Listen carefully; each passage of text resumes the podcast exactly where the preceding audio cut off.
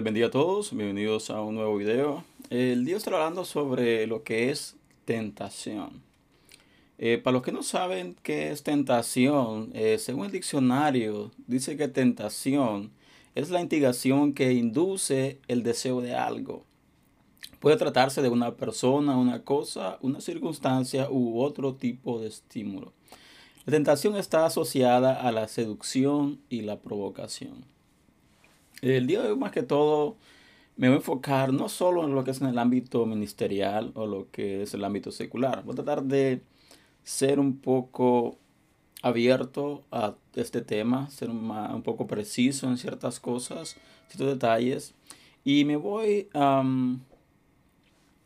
respaldar con el, el, texto de lo cual encontramos en Mateo capítulo 4, versículo del 1 al 2, donde nos dice la palabra de que entonces Jesús fue llevado por el Espíritu al desierto para ser tentado por el diablo. Y después de haber ayunado 40 días y 40 noches, tuvo hambre. Eh, analizando un poco el texto, dice la palabra que Jesús fue llevado por el Espíritu al desierto. Y fue llevado por un por algo preciso y fue llevado para que fuera tentado por el diablo. Pero ustedes dirán, pero eso se enfoca nada más en lo que es en el ámbito ministerial, en lo que es la iglesia, en lo que es la religión. Pero si nosotros analizamos muy bien, eh, todos como seres humanos, independientemente si seas cristiano o no lo seas, si vayas a la iglesia o no vayas, si creas en Dios o no creas en Dios, eh, todos somos tentados de una u otra manera por diferentes circunstancias.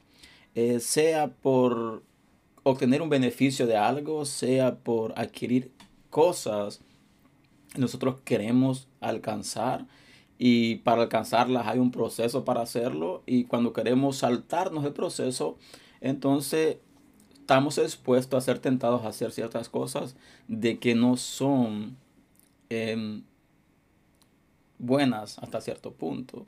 Cuando digo cierto punto no estoy dudando de lo que estoy diciendo, sino que que cada quien tiene diferentes aspectos o perspectivas de diferentes cosas, de diferentes circunstancias.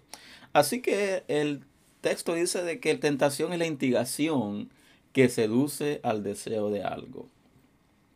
Y voy a hablar de un tema que no muchos tratan. Em, cuando tú eres joven, cuando tú eres adolescente, eh, tú estás eh, comenzando a desarrollarte, como estás comenzando tu carne, tu cuerpo comienza a desarrollarse. En caso de las mujeres comienzan a, brotar ciertos aspectos notorios en ellas, en el caso de hombres también algunos aspectos.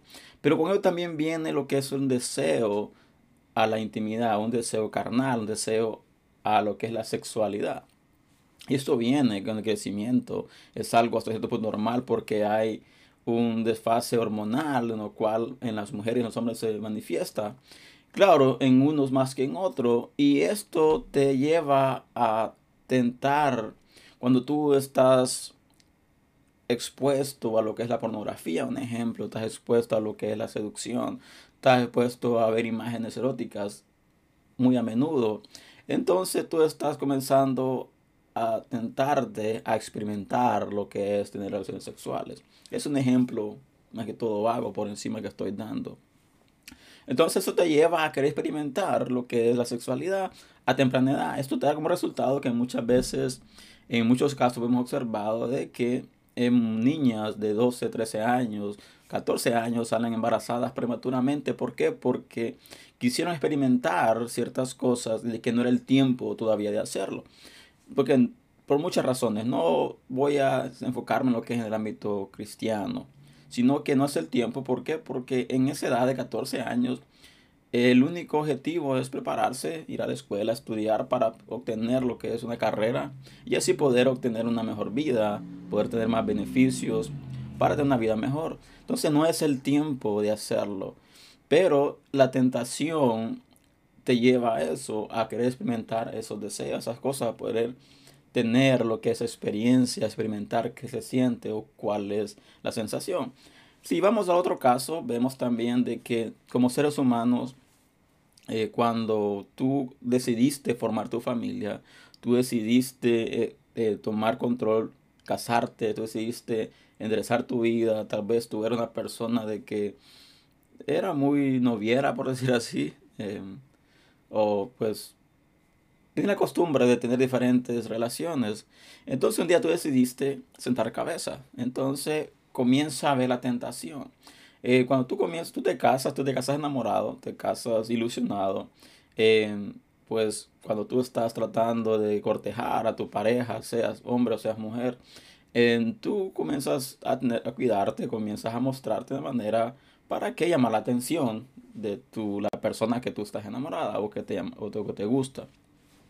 Pero pasa el tiempo, entonces eh, lo que es la apariencia física pasa a un segundo plano. ¿Por qué? Porque llegan los hijos y comienzan las obligaciones a ser más fuertes. Tienes que trabajar más duro para poder mantener tu familia, tu hogar.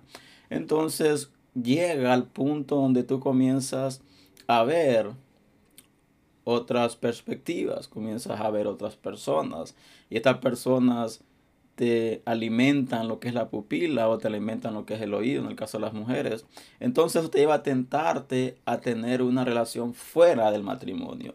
Así que vemos que una cosa te lleva a la otra. Y eso lo que es la tentación. Es cuando tú comienzas a ser seducido por algo. Dice la palabra, dice el, perdón, dice la expresión. Por una persona, una cosa, circunstancia u otro tipo de estímulo. Y también dice que la tentación es asociada con la seducción y la provocación. Como dije al principio, en el caso de los jóvenes, de los adolescentes, cuando son tentados, son seducidos a tener relaciones sexuales antes del tiempo preciso de tenerlo. Cuando tú también este, estás casado, tienes tu familia, tienes, eres cabeza de hogar y tratas de serle fiel, tratas de respetar a tu pareja en todos los sentidos, no solo en el sentido de no tener otras relaciones, sino también en ser lo que es darle su lugar que le corresponde a tu pareja. Entonces comienzas a ver ciertas cosas, eh, comienzas a escuchar ciertas cosas, ciertos halagos que comienzan a seducirte, comienzan a provocarte. Y si tú no estás firme en lo que tú sientes, estás firme en lo que tú piensas, puedes caer en la tentación y llegar a lo que es el adulterio. Y eso va, y puedo dar muchos ejemplos de lo que es la tentación. También otro caso es cuando tú estás en un trabajo, tienes un trabajo y tú tratas de ser honesto, tratas de trabajar fuerte, tratas de demostrar de que eres efectivo en lo que tú estás haciendo, pero llega un punto donde tú sientes de que lo que tú estás ganando no es suficiente. Tú sientes que necesitas más, que te mereces más de lo que tú estás recibiendo. Entonces, hay ciertas opciones donde tú puedes modificar ciertas cosas por acá, modificar ciertas cosas para allá para obtener mejor ganancia de ellos. Entonces tú comienzas a ser tentado por tu deseo de adquirir algo extra. Entonces comienzas a hacer un fraude, comienzas a entrar en, en cosas turbias y comienzas a enfocarte y eres tentado a eso. ¿Por qué? Porque abriste una puerta de querer desear algo más de lo que tenías. Y no quiero decir con esto de que no tengamos siempre el deseo de prosperar o el deseo de llegar a un nivel mejor o de ganar, tener un mejor sueldo, no. Pero debes de hacerlo de la manera correcta. No puedes usar métodos que van en contra de lo que son los valores, que van en contra de lo que es una persona recta, una persona que siempre trata de ser transparente, de ser íntegro. Entonces siempre somos tentados a muchas cosas eh, si hablamos del ámbito ministerial, hay veces donde tú comienzas a trabajar arduamente en un ministerio, comienzas a poner todo de sí, comienzas a poner todo tu esfuerzo y tú ves de que esto no trae frutos, pero hay otras personas alrededor de otras iglesias diferentes y comienzan a decirte, mira, eh, muévete a nuestra iglesia, en nuestra iglesia tú sí tendrás la oportunidad de poder subir, tienes la oportunidad de ser líder, tienes la oportunidad de alcanzar ciertas cosas de que no te están dejando o no te están permitiendo hacer en la iglesia donde tú estás. Y comienzas a ser tentado a moverte a otra iglesia diferente de la cual Dios te plantó. Así que hay muchas formas o muchos ejemplos de traer lo que es la tentación, lo que es la seducción, cuando te es seducido a hacer algo de que no está de acuerdo a como Dios quiere que se haga, o no está de acuerdo a los valores que te inculcaron desde pequeño. Entonces, el texto habla de lo que es que Jesús es guiado, es llevado por el Espíritu del desierto con el propósito de ser tentado por el diablo. Dice la palabra también que después de haber ayunado 40 días y 40 noches, tuvo hambre. Y es aquí cuando nosotros vemos de que Jesús era hombre, era hombre de carne y hueso, pero también era un Dios, un Dios todopoderoso. Y no me voy a enfocar en esto, en esta parte, pero cuando dice la palabra de que él ayunó por 40 y 40 noches, dice, y tuvo hambre. Estamos, está refiriéndose a de que tú puede ser que estés caminando rectamente en, integridad, estás caminando rectamente en, en, mantenerte firme, mantenerte constante en tus valores, mantenerte constante en lo que tú crees, pero hay un momento donde vas a tener cierta necesidad de ciertas cosas. Y es aquí donde tenemos que tener el cuidado de estar firme, de estar confiado en el Señor y, y tener bien puestos los pies sobre la tierra. ¿Por qué? Porque si tú no estás seguro de quién eres y a dónde estás parado y a dónde quieres llegar, Puede ser que la tentación te desvíe, puede que la tentación sea tan fuerte de que te haga desviarte de tu propio propósito, del propósito que Dios tenga para tu vida. Y este es lo importante de este tema, de mantenerte enfocado, de mantenerte alerta. Cuando venga una voz, cuando una voz te diga, haz esto, haz aquello, porque tú te mereces lo mejor, tú te mereces esto, tengamos cuidado de qué voz estamos escuchando, tengamos cuidado de a quién estamos poniéndole atención, tengamos cuidado de quién es el que nos está aconsejando, si es Dios o es el enemigo disfrazado de una voz angelical. Así que debemos tener cuidado de cómo nos guiamos. Debemos tener cuidado de qué está entrando en nuestra vida y estar firmes en cortar cuando venga la tentación, cuando venga la necesidad, porque la tentación no te va a llegar de la noche a la mañana. No es que tú ibas caminando y, uh, una tentación que te cruzó el camino. No, no es así. El enemigo comienza a maquinarte, comienza a seducirte poco a poco. Por eso que la tentación está asociada con la seducción y la provocación.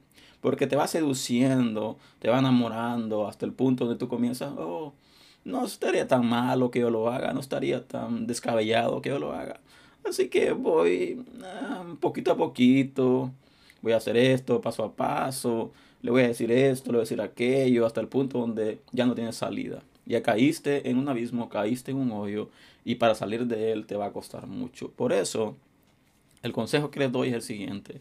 Pongámonos firmes en el Señor. Seamos firmes en donde estamos parados y seamos íntegros. La integridad no tiene que ver con lo que es el cristianismo, tiene que ver con otras cosas. La integridad tiene que ser un valor firme de todo ser humano, de todo hombre y toda mujer, de ser íntegra en su forma de caminar. Y muchos dirán, pero yo no como con integridad.